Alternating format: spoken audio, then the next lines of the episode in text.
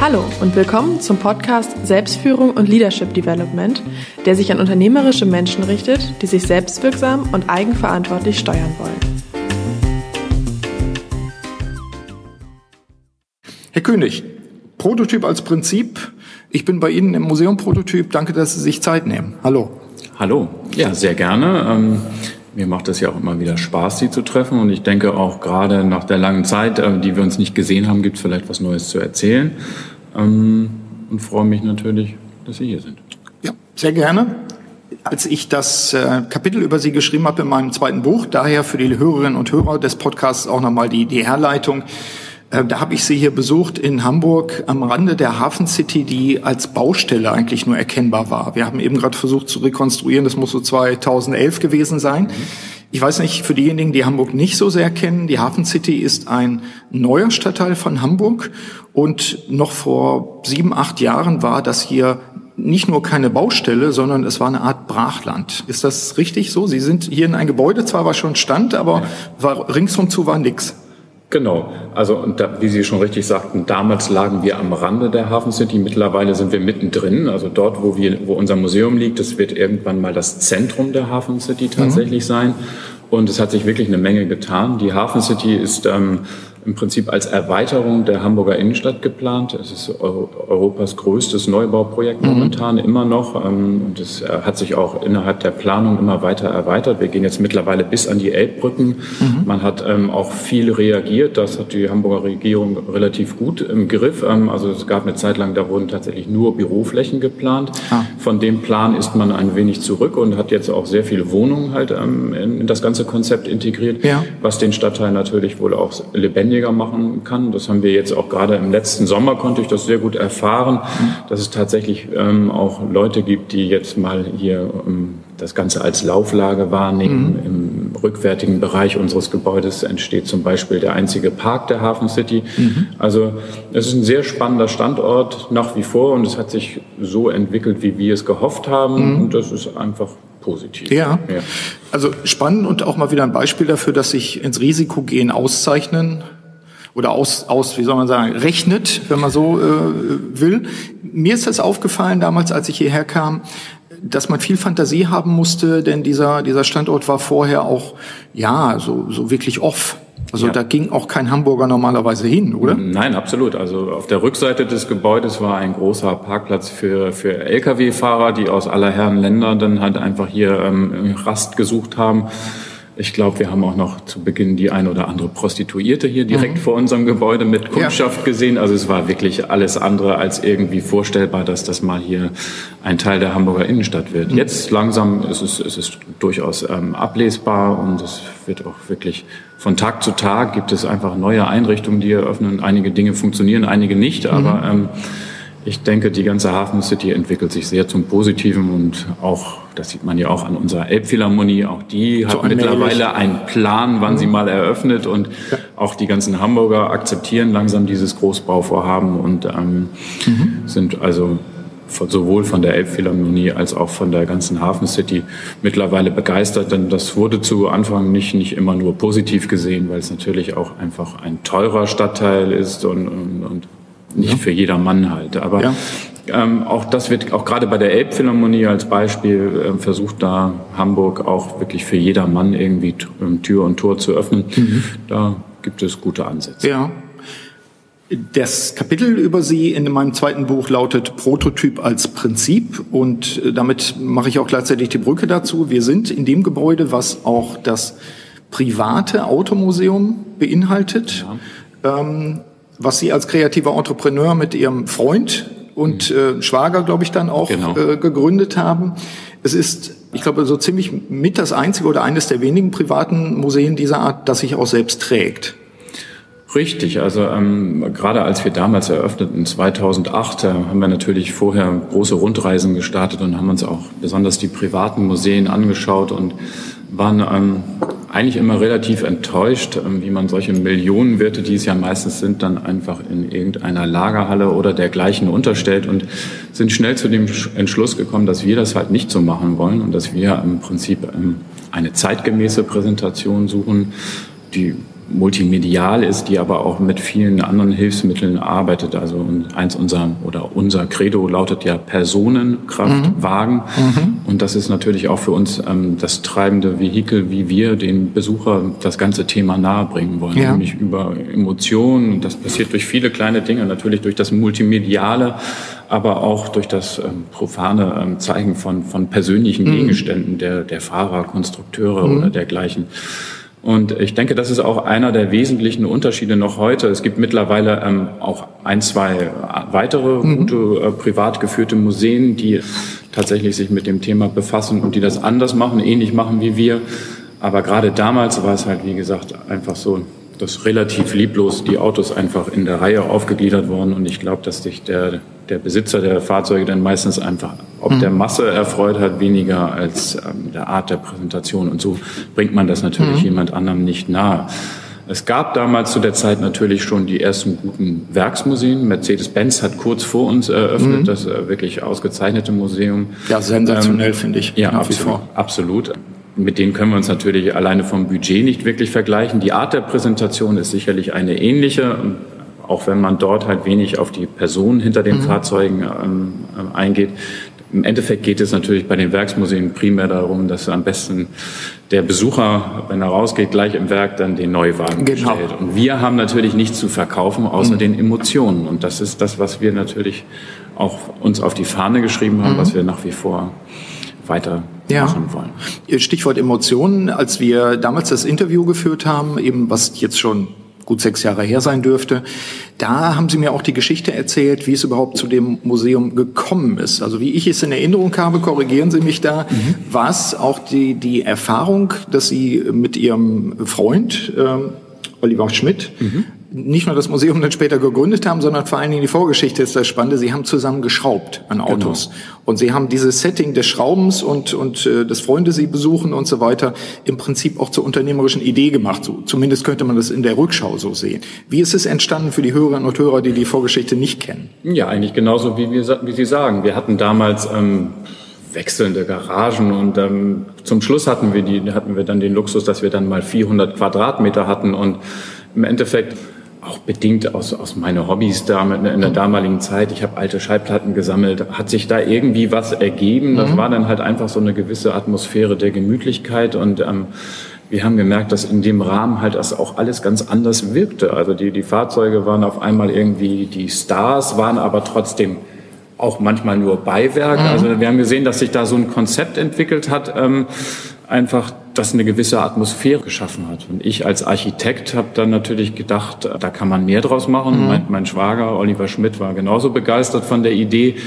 Selbst während meiner Studienzeit, ähm, da hat er mich ja auch begleitet bei meiner Diplomarbeit, die damals schon schon auch ein Automuseum war. Also da schwebte schon diese, mhm. dieser Wunsch und dieser Traum ähm, im Raum, dass man halt aus, aus so einem Konzept einfach mehr machen kann. Mhm. Und äh, uns war damals schon klar, wir sind da natürlich viel unterwegs gewesen und haben geguckt, wo man sowas machen könnte. Und es war damals klar, dass natürlich der optimale Standort, und das hebt uns auch von den anderen Museen, sowohl von den privaten als auch von den Werksmuseen ab, dass der optimale äh, Standort mhm. einfach innerstädtisch ist. Ja. Und das gibt es in der Regel nicht. Denn meistens sind die irgendwo die Museen angegliedert an, mhm. an einen Industriestandort, im, im ja. Werk irgendwie bei Mercedes oder bei Porsche oder wo auch immer, BMW, ja. aber ähm, niemals im Inneren der Stadt. Und auch bei den Privaten sind die meistens dort irgendwo. Es gibt Beispiele irgendwie auch in, in Bitburg auf dem Land. Mhm.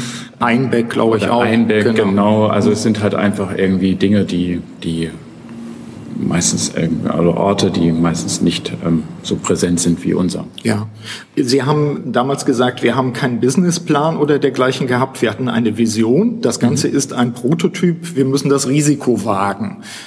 Ohne, ohne Businessplan, das müsste natürlich, ich sag mal, irgendein Bankberater oder ähnlichen Leuten ja die, die Haare zu Berge steigen, äh, stehen lassen. Äh, wie konnte das gehen? Also was hat Sie so, so innerlich so sicher gemacht, diesen Versuch auch zu starten?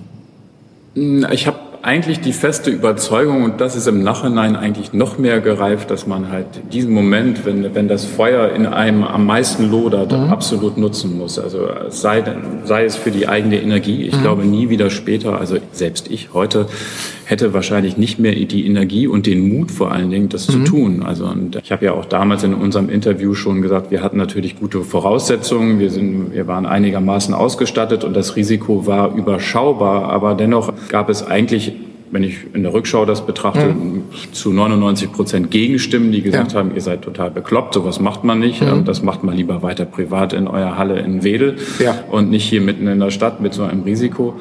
Aber ich glaube, diese Kraft, alleine auch diese, diese ganzen Gegenstimmen zu überwinden, mhm. die, die gibt einem dann auch noch zusätzliche Kraft und natürlich spornt einen das umso mehr an, das ja. allen einfach zu zeigen. Und deswegen war es für uns auch wichtig, dass sehr kurzfristig dann, also ich, ich habe ja gesagt, der Plan, der Traum war lange da, mhm. aber die Entscheidung fiel dann doch relativ kurzfristig, weil wir dann einen konkreten Standort auf einmal gefunden hatten und mhm. dann auch ganz schnell entscheiden mussten. Also das war auch ja. irgendwie aber das ist vielleicht nochmal ein Stichwort für die Hörerinnen und Hörer. Da war ein innerer Drang oder eine Leidenschaft, da war ein Gegenstand sozusagen, also in dem Fall jetzt das Automobil. Ja. Da war aber auch ein Partner. Das genau. ist natürlich dann auch ein Punkt, wo man sagt, so, das, das ergänzt sich dann auch. Und äh, ja. da sind Profile, die irgendwo zusammenpassen. Ja. Und man schultert das Risiko zusammen. Also das war so für mich auch im, in der damaligen Zeit, als ich sie interviewt habe, aber auch so im Nachhinein sicherlich auch ein Teil des Erfolgs. Absolut. Also ich glaube, alleine hätte ich mich das wahrscheinlich nicht getraut. Mhm. Und, denn ich habe ja, das war absolut ablesbar. Ich habe mit, mit dem Oliver Schmidt zusammen ab dem ersten Fahrzeug mir eigentlich alles durch 50, also 5 zu 50 Prozent geteilt. Ja. Und das war nicht nur das war nicht nur das Finanzielle, sondern mhm. auch die Last der Gedanken, die das natürlich mit sich bringt. Ähm, mhm. Und wenn das nicht da gewesen wäre, dann hätte ich wahrscheinlich auch nicht so ein risikoreiches ähm, Projekt alleine ja. gestartet. Und das hat sich ja auch heute im Nachhinein immer noch als sehr gut hinausgestellt. Er hat seine Bedenken an, an, an in, Wissen, in gewissen Bereichen, da habe ich sie dann eher nicht und das mhm. ergänzt sich nach wie vor perfekt. Ja wenn wir vielleicht auch die Gelegenheit nutzen, in Anführungszeichen ein bisschen Werbung zu machen für das Museum. Was mhm. ist das Besondere? Also es heißt Prototyp. Was ist das Besondere? Was erwartet jemand? Und es soll ja äh, zwar weniger, aber einige Hamburger geben, die das Museum vielleicht auch nicht kennen. Mhm. Jetzt die Botschaft natürlich an die Hörer des Podcasts, die bis Österreich und Schweiz gehen. Mhm. Museum Prototyp. Was zeichnet das Museum aus? Ich glaube, es ist wirklich die Einzigartigkeit der Präsentation in dem denkmalgeschützten Gebäude hier mitten in dem städtischen Raum, wie ich es schon erwähnt mhm. habe. Und im Prinzip die Autos sind nicht abgekordelt, man kann sie wirklich, man kann direkt vor das Auto treten, man darf sie, wenn man ganz vorsichtig ist, natürlich auch mal berühren. Und Muss man glaube, überlegen, ob wir das rausschneiden. Ja, nein, ich glaube, das können wir, das können wir drin lassen. Wenn, wenn man das mit, mit Respekt tut, und ich glaube, das, das, das hat bisher jeder getan, dann ist das auch kein Problem. Und auch nur so berührt einen tatsächlich wahrscheinlich selbst das Automobil. Mhm. Ähm, und ich glaube, die Art und Weise, wie die Fahrzeuge hier präsentiert werden, die lassen, lässt Liebhabern tatsächlich das Herz aufgehen ähm, nicht nur Liebhabern. Also ich merke auch tatsächlich immer wieder, dass alle Frauen, die von ihren Männern hier meistens mit reingeschleift werden, mhm. am Ende mit einem Grinsen rausgehen und auch tatsächlich begeistert sind und sich dem, die, sie werden sicherlich keine Automobilfans mhm. werden, aber haben halt einfach einen guten, ein paar gute Stunden gehabt mhm. und haben irgendwie die Ästhetik des Ganzen verstanden. Mhm. Und auch wenn man sich tatsächlich darauf einlässt, auf die Geschichten hinter den Auto, auf die Geschichten hinter den Automobilen, ja. die wir hier ja auch äh, oftmals bei einzelnen Exponaten zeigen, ähm, dann kann man sich wirklich erst vorstellen, unter was für Umständen diese Autos und in was mhm. für einem zeitlichen Kontext diese Autos gebaut werden. Denn ja. bei uns ist ja ein ganz großer äh, Fokus die direkte Nachkriegszeit und es mhm. war wirklich unglaublich, unter was für Umständen die, die Fahrer oder Konstrukteure oder mhm. auch nur Schrauber, Bastler sich dann damals Rennautos gebaut haben, mit denen sie dann irgendwie mit, mit irgendwelchen ähm, Weltkriegsschrottteilen dann ja. quasi ähm, Weltmeister oder eine Weltmeister waren sie nicht, aber zumindest deutsche Meister geworden ja. sind. Ja. Was ich auch in dem Kontext als Brücke sehe zu der heutigen Zeit ist, Prototyp als Prinzip, also tatsächlich auch die Vorläufer, gar nicht mhm. die Serien, die genau. später passiert sind. Ich sehe als Brücke dazu, wenn wir heute die ganzen Gründerszenen wahrnehmen. Mhm. Eigentlich müsste man ganz viele von den jungen Gründern oder auch den älteren Gründern, egal, aber jedenfalls denen, die sagen, ich mache jetzt mein eigenes Ding, zu ihnen holen. Ja. Und diese Geschichten auch wahrnehmen. Und dass das jetzt was technisch-haptisches zum Anfassen ist, wie ja. eben solche Geräte, die sich bewegen, also Automobile, ja. das ist, glaube ich, gar nicht das Entscheidende dabei, sondern den Wagemut zu haben, das Improvisationstalent zu haben, die Chutzpe zu haben, die, die also diese Ideen auch Wirklichkeit werden zu lassen. Ja. Ich finde, das ist eine Brücke zur heutigen Zeit. Ja. Die Gründer, klar, die sind oft im virtuellen Bereich mit ihren Dingen, aber gut, manchmal machen sie auch ganz handfeste Produkte. Ja. Diesen Geist auch zu verstehen und die, die, die, die Haltung, die innere, die einem Prototyp und, und dem Vorläufer sozusagen zugrunde liegt, das ist für mich sowas. Also gibt's schon äh, Gründerveranstaltungen bei Ihnen im Museum? Doch, doch. Ein wesentlicher Baustein des ganzen Konzeptes ist ja tatsächlich auch der Veranstaltungsbereich. Mhm. Wir haben sehr viele Veranstaltungen aus dem ganzen Innovationsbereich. Wir haben jetzt, glaube ich, gerade Brand 1 mit einer Innovationsveranstaltung bei uns gehabt. Das wird tatsächlich so mhm. angenommen. Und es ist genauso, wie Sie sagen. Also wenn man tatsächlich sich darauf einliest und sich die, äh, einlässt und sich diese Autos anschaut und dann sieht, mit was für einer Improvisation, mhm. weil ein Prototyp muss ja auch meistens schnell, ja. schnell auf die Straße oder muss gar nicht ein Prototyp sein, es kann auch ein Eigenbau sein. Also mhm. man kann da so viel ablesen, wenn zum Beispiel irgendwo eine Lenkung, da wurde dann mal der kürzeste Weg mit einem einfachen Blech dann irgendwo mal kurz überbrückt und es funktioniert auch. Mhm. Und das ist genau das Thema, also wo, wo sich das bei mir auch immer wieder im Kreis geht. Man mhm. muss halt einfach wirklich auch äh, drehen, wo man auch wirklich einfach mal wieder den kürzesten Weg geht und der auch dann ganz mhm. oft mal zum Erfolg führt. Hafen City Universität ist ja hier auch. Mhm. Gibt es da Kooperationen, dass man sagt, die Designer sind auch regelmäßig bei Ihnen sozusagen zu Besuch? Die Hafen City Universität hat ja den Schwerpunkt Architektur. Die mhm. war tatsächlich ähm, vor, bis vor einigen Jahren, bevor die Universität fertiggestellt mhm. wurde, Mieter bei uns im ah, Haus. Okay, also das, das ganze, das ganze Präsidium war bei uns im ja. Haus angegliedert. Und wir haben gerade im, im Bereich unseren, unseren Neubauten oder der Erweiterungsbauten haben wir auch viele mit der Hafen City Universität im Bereich der Architektur mhm. zusammengearbeitet. Äh, was wir schon mal gemacht haben, ist tatsächlich mit der HFBK. Ähm, mhm. Da haben wir mit Industriedesignern ähm, zwei, glaube ich, mittlerweile wunderschöne Ausstellungen mit Fahrzeugen aller Art. Also mhm. ob das nun Schlitten oder irgendwelche ja. Rotationsfahrzeuge waren, ähm, da haben wir schon schöne Sachen gemacht. Ja, denn das ist ein cooler Ort einfach ja, hier, auch ein absolut. sehr inspirierender Ort. Auch das vielleicht für die Hörerinnen und Hörer. Wir sind jetzt hier in einem, in einem Raum, das hört man vielleicht am Hall auch, was ein großes Loft ist, ist ein Freiraum, wenn man so will. Ja. Ist das auch zugänglich oder ist das mehr Ihre, Ihr Spielraum, in dem Sie Dinge vorbereiten? Also das ist wirklich ein Multifunktionsraum. Wir vermieten den sicherlich mhm. auch mal für Events, aber ähm, hier wird auch sehr viel Freizeit von uns verbracht. Also wir, mhm. gerade gestern, glaube ich, hat mein Schwager, der Oliver Schmidt hier, Mitglied eines, eines Carrera-Bahn-Rennteams, äh, ja. RCCO. Das ist eine richtige Serie mhm. und ähm, die fand, findet einmal im Jahr bei uns statt. Also ansonsten mhm. sind die auch auf den Rennstrecken der Welt unterwegs. Aber einmal im Jahr war, findet das bei uns statt. Ich glaube, er hat sogar gestern gewonnen. Also insofern wir spielen hier ziemlich viel. Mhm. Man sieht hier auch einen Billardtisch. Da hinten mhm. sieht man meine Plattensammlung. Ja. Und also hier findet eigentlich alles statt, äh, alles und nichts. Also mhm. ist ein Raum. Freiraum. Ein genau. Freiraum, genau, das, im wahrsten Sinne. Das wäre auch, oder ist eine meiner Fragen, die ich mitgebracht habe. Sie haben, das ist meine Wahrnehmung zumindest ja auch Ihr Hobby ich will nicht sagen zu Beruf gemacht, weil es ist ja nicht mhm. nur das Museum, ja. sondern sind ja auch weiterhin auch in anderen Projekten und gestalterisch tätig dabei. Ja. Haben Sie noch ein Hobby? Oder ist jetzt Stichwort Schallplattensammlung sowas? Nee, es ist tatsächlich so und das ist, glaube ich, auch mein Rat an jeden, der sein Hobby zum Beruf macht, ist, mhm. dass er sich ein neues Hobby suchen soll. Ja. Weil das ist auch für mich ganz, ganz besonders wichtig. Ich sammle jetzt seit einiger Zeit italienische Rennräder. Mhm. Das ist auch schon wieder viel zu viel geworden. Mhm. Aber ich habe mir fest vorgenommen, daraus definitiv kein Museum zu machen, obwohl schon 50 Stück sind. Mhm. Aber das ist halt einfach eine wunderbare Geschichte, diese italienischen klassischen Rennräder begeistern mich sehr, zumal wir ja in unserem Museum nur deutsche Fahrzeuge ausstellen. Da sind wir auch relativ konsequent. Mhm. Im Rahmen einer Sonderausstellung wird sicherlich auch mal was anderes geben. Ja. Aber das ist halt einfach unser Schwerpunkt. Und ich mag die Italiener schon irgendwie. Mhm. Die haben, haben gutes Design und bei ja. den Fahrrädern darf ich das jetzt. Und cool. auch bei meinem, auch bei meinem Schwager Oliver Schmidt ist es genauso. Der hat sich jetzt der Jagd sehr verschrieben und mhm. das ist für ihn auch ein wahnsinnig großer Ausgleich. Mhm.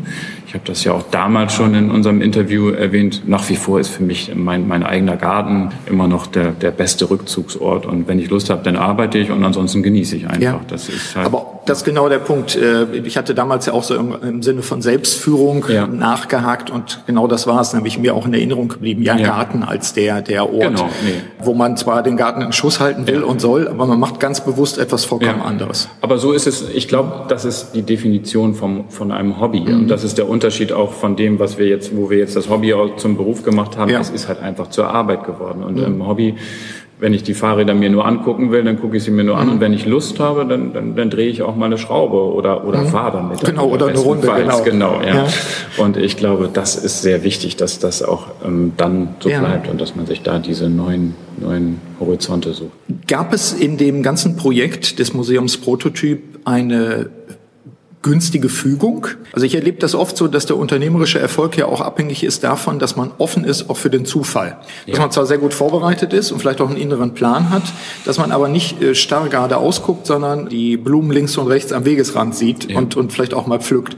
Gab es in diesen, in diesen Jahren auch glückliche Fügungen, wo Sie gesagt haben, ah, das ist uns irgendwie zuteil geworden ja, und wir ja. haben es genutzt. Ja, das gab es sehr viel. Also mhm. ich, das ganze Projekt ist natürlich auch, ähm, also bei allem Mut ist das mhm. von Ängsten, mit Ängsten ähm, gestartet. Also wir haben gedacht, wir hätten viel zu wenig Autos und damit würden wir langfristig gar nicht überleben. Ich glaube, wir haben am Anfang, als wir gestartet haben, hatten wir mal gerade 35 Autos und äh, war der Raum dann so gerade gefüllt. Und das waren natürlich Ängste, die uns auch berührt haben. Aber das hat mhm. sich seit Beginn an, also ich glaube, gleich bevor wir eröffnet haben, hatten wir die, die, die ersten zehn Leihgaben mhm. und wirklich tolle Leihgaben mhm. als Angebote oder haben permanent halt auch wirklich ähm, die Möglichkeit gehabt, tolle Zukäufe zu mhm. starten, die von alleine auf uns zukamen. Und das habe ich auch, das habe ich tatsächlich auch generell gelernt. Es, es bringt nichts, loszugehen und zu sagen, ich möchte jetzt das oder das Auto haben oder die oder die Ausstellung mhm. machen. Man muss schon, dass die Dinge kommen eigentlich auf einen zu und das fügt sich wirklich ganz toll ein. Also ähm, wir haben zum Beispiel das große Glück gehabt, das war, die sind auch wieder auf uns zugekommen. Leider musste das, ähm, das ähm, Graf Berge von Trips Sportmuseum mhm. in Kerpen, die mussten schließen. Mittlerweile haben sie wieder eröffnet mit einer kleineren Ausstellung. Ähm, und äh, die haben uns an, damals angeboten, dass sie uns halt ähm, große Teile der sehr privaten Sammlung vom Graf Berge von Trips ähm, als Dauerleihgabe ja. überlassen. Und einige der Autos von Trips konnten wir dann auch noch kaufen. Und der Trips ist für uns wirklich als erster deutscher, wirklich erfolgreicher Fahrer mhm. der Nachkriegszeit, auch internationaler Fahrer und mit seiner persönlichen, auch tragischen Geschichte, ähm, mhm. ist ähm, eine ganz tolle Person, die wir schon immer sehr faszinierend fanden. Ähm, das war eine wahnsinnig tolle Fügung, dass das von alleine auf uns kam. Da hätten wir nie mit gerechnet. Und auch die, die Arbeit mit den Konzernen, die hätte ich mir wesentlich schwieriger und komplizierter mhm. vorgestellt. Das ist jetzt nicht, dass wir da groß gesponsert werden mhm. würden, aber immer wenn wir irgendwas haben wollen, dann wird alles möglich gemacht. Zum Beispiel haben wir jetzt die große Chance und das im Jubiläumsjahr 100 Jahre BMW, dass wir von mhm. BMW sämtliche Artcars äh, für die nächste Sonderausstellung im Herbst bei uns zur Verfügung gestellt bekommen. Und das ist natürlich auch ein ganz tolles Thema. Und da sind wir auch wieder bei diesem Thema der, der, der Synergien und auch des Mutes irgendwo gibt oft Ausstellungen, Sonderausstellungen, die wir dann einmal jährlich einmal bei uns zeigen, wo viele dann sagen, das könnt ihr nicht machen, das ist ein Nischenthema, das ist unpopulär.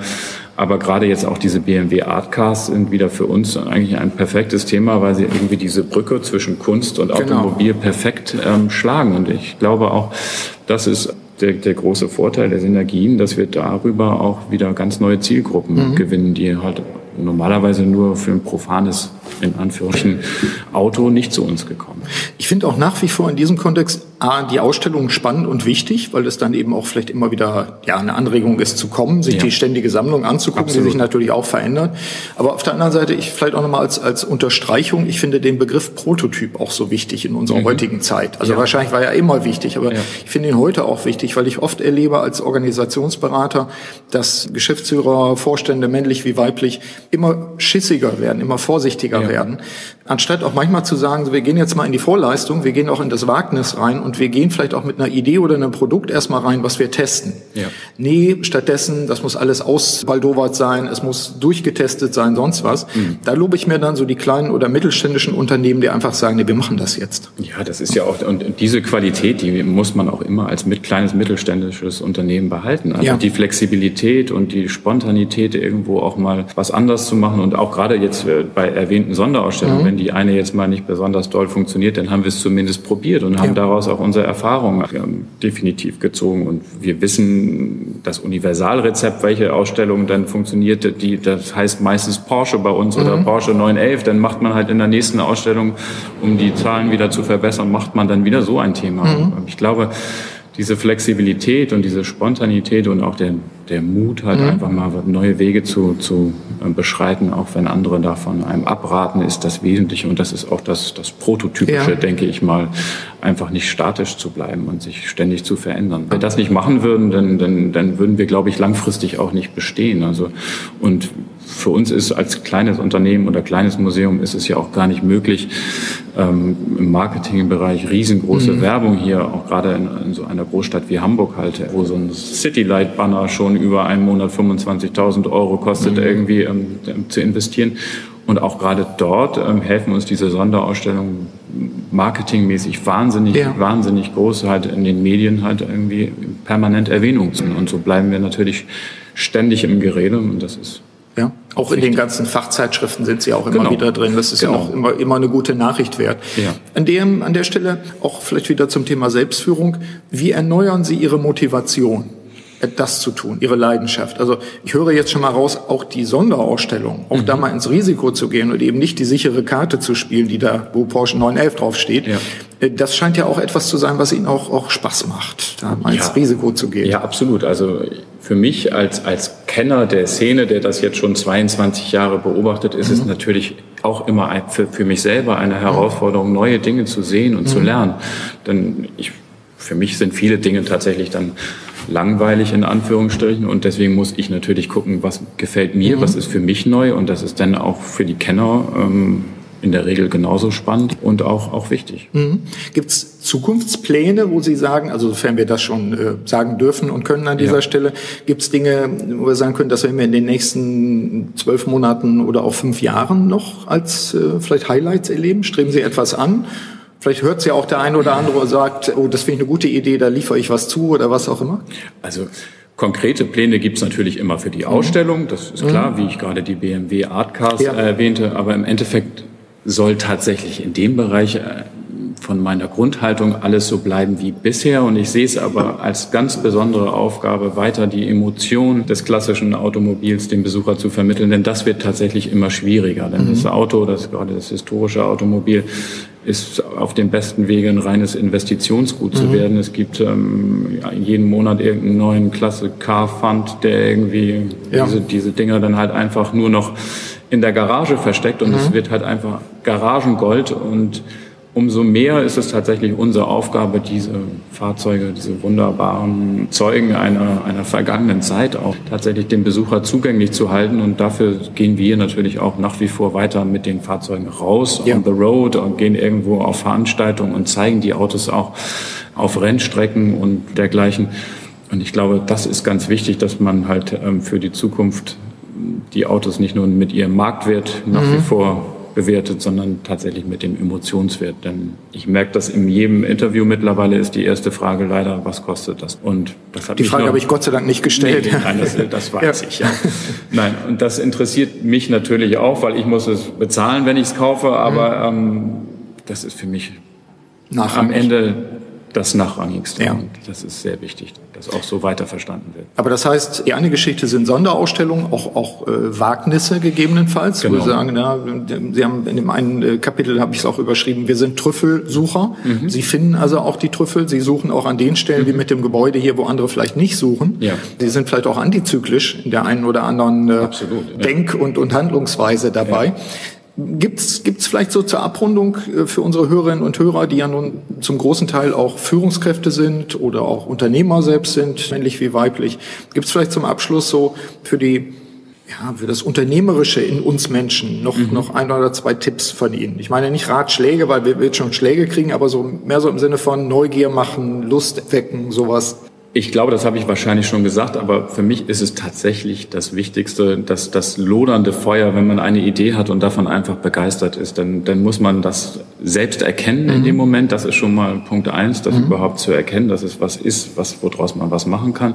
Und man muss dann auch ganz, ganz schnell handeln und mhm. muss sich halt wirklich von seinem Umfeld nicht beirren lassen, dann auch eine in den dummen Ideen stecken meistens irgendwie die, die besten, besten Essenzen, denke ich mal. Denn diese naheliegenden Dinge, die gibt es in der Regel schon. Mhm. Und die dummen Ideen sind meistens nicht weiterverfolgt. Und das ist für mich tatsächlich, glaube ich, das Entscheidendste und auch für mich persönlich mhm. der Schlüssel zum Erfolg.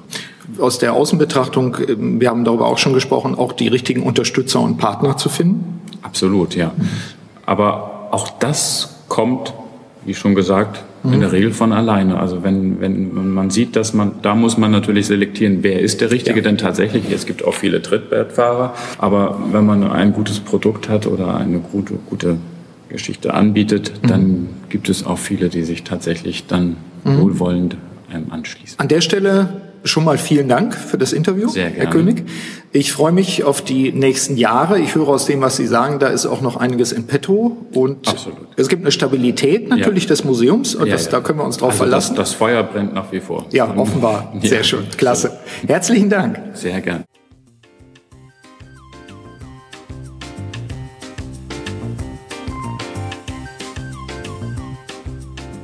Sie hörten den Podcast Selbstführung und Leadership Development der LD 21 Academy GmbH. Das Team der Akademie und eingeladene Experten unterstützen unternehmerische Menschen, um sich selbstwirksam und eigenverantwortlich zu steuern. Aktuelle Infos finden Sie in unserem Blog unter www.ld21.de.